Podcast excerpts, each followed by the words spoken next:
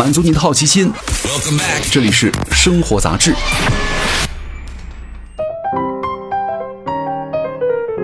嗨，各位好，欢迎来到生活杂志，我是奥巴庆，今天来跟各位聊一聊肝炎相关的消息。我们都说预防肝炎呐，什么甲肝、乙肝、丙肝是吧？注意要不吃生食，生熟分开，勤洗手。乙肝、丙肝都不会通过吃饭来传染，那注意个人卫生，警惕血液传播和性传播就行了。而母婴传播呢，也是可以阻断的。那高危人群呢，要建议大家接种甲肝、乙肝和疫苗。今天来跟各位聊一聊哈，假如说你的同事得了肝炎，你会不会被传染呢？首先，各位并不是所有的肝炎都会传染哈，像是什么酒精性肝炎呐、单纯的脂肪肝呐、药物导致的肝损伤啊，就没有传染性。我们比较担心的就是病毒性肝炎哈，甲乙丙丁几种哈，那其中呢甲肝、乙肝大家都经常听说，丙肝呢也比较常见。那今天来跟大家介绍一下这些肝炎有什么区别，应该如何预防。首先来聊一聊肝炎有哪些症状。不管是哪种肝炎哈，发展到严重阶段呢，出现的症状都比较类似，包括厌食、恶心、呕吐、腹泻、发热哈等等。如果呢同时出现了以上的症状，建议大家尽快就诊了。另外还有相当一部分人呢，感染了肝炎之后不会表现出症状，考虑到各种的不确定性的风险呢，定期体检、接种疫苗、及时的阻断传播途径都是非常有必要的。甲肝呢，的确可以能够通过吃来感染哈，很多人普遍关心呢，一起吃饭会不会感染肝炎呢？这个甲肝和戊肝呢，的确会通过消化道传播哈，但是呢，主要是粪口途径的传播，也就是说，粪便污染了食物或者饮用水。这两年呢，主要发生在了卫生条件比较差的地区哈，或者学校啊、食堂等聚集场所用餐。平时呢一块吃饭，可能也有感染的情况。比如说一起吃饭的人呢没有洗干净手，然后呢他们手污染了食物。再比如说我们平时呢没有分餐制的情况下，也会有唾液污染。但是考虑到这两个途径呢，尤其是后者，实际上的病毒是很低的，所以说风险很小。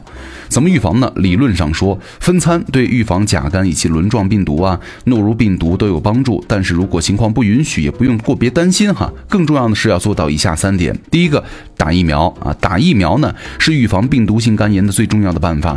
甲肝和乙肝呢都有疫苗可以打。这个甲肝疫苗在零七年纳入到了儿童计划免疫哈，一般来说呢是十八月龄到两周岁之间接种第一剂的甲肝灭活疫苗，在两周岁到三周岁之间呢接种了第二剂，两剂呢间隔大于等于六个月，或者是在十八个月年龄段的时候呢接种一剂甲肝的减毒活性疫苗。如果你经常在外面吃饭或者从事呢食品经营企业行业，年纪在十八岁以上，而且呢没有从查证自己曾经是否接种过疫苗，还是主动去接种一下比较好了。那么如果患有慢性病患者或者男同性恋患者呢，也是高危人群了哈。如果之前呢没有患过甲肝或者无从查证是否打过疫苗呢，也建议大家接种。另外一个就是不吃生食，有很多的甲肝病例呢是通过被污染的生食进行。传染的啊，比如说一九八八年的上海甲肝大流行，对吧？传染的主要途径呢就是生吃一些东西。当时呢两个月报告的病例呢接近了三十万。很多的贝类的水产呢，作为滤性滤食性的动物，很容易富集很多环境当中的一些致病的病菌。除了甲肝之外呢，还有什么创伤弧菌，对吧？简直就像是海里的吸尘器。而且呢，沿海地区的居民呢，大多都会有生吃海鲜的习惯，这样的风险就是非常大的。这个甲肝呢是非常的顽强了，在人体的体外也可以存活好几个月哈，不管是低温腌制还是酒糟都没有办法消灭甲肝病毒。同时呢，它还很耐热，需要在八十五度以上至少加热一分钟才可能被杀死。所以说哈，肉类和水产品呢一定要煮沸熟透了再吃。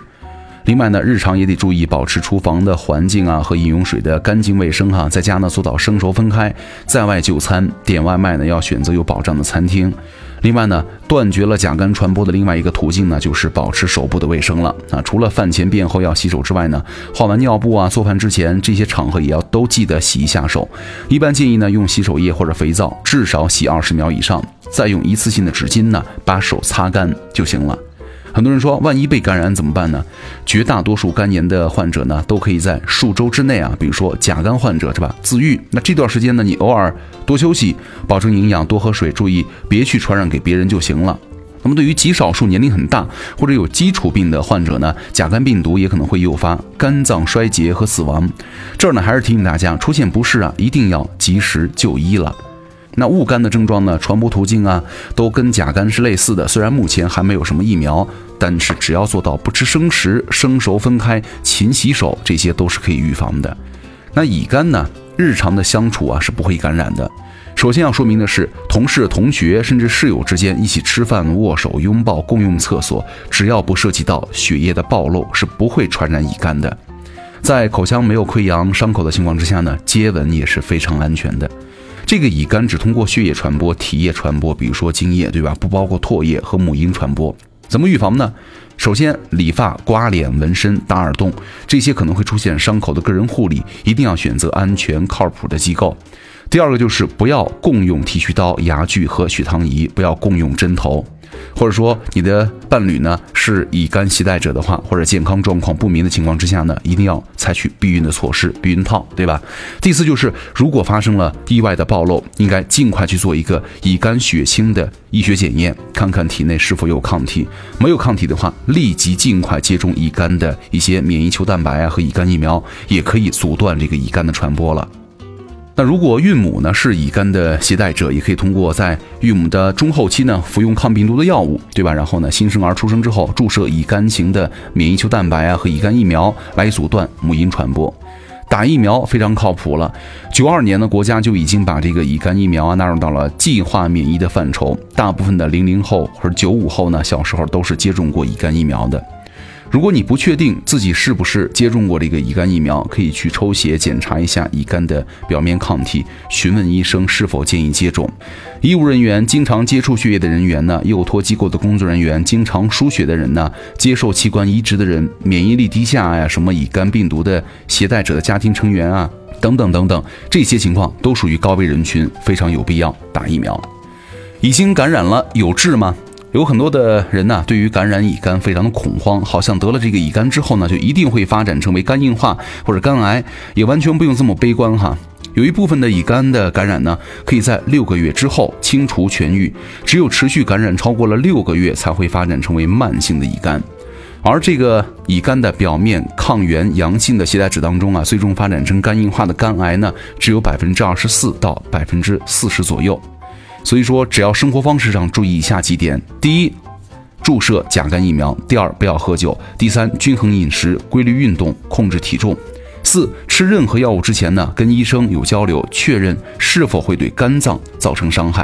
好吧，除了乙肝之外呢，丙肝也可能会演发成什么肝硬化和肝癌哈，它主要通过血液传播，目前呢还没有可以接种的疫苗，在日常生活当中呢，和乙肝一样去预防就行了。好，以上就是今天的生活杂志的全部内容。我是奥巴庆，咱们下期见了，拜拜。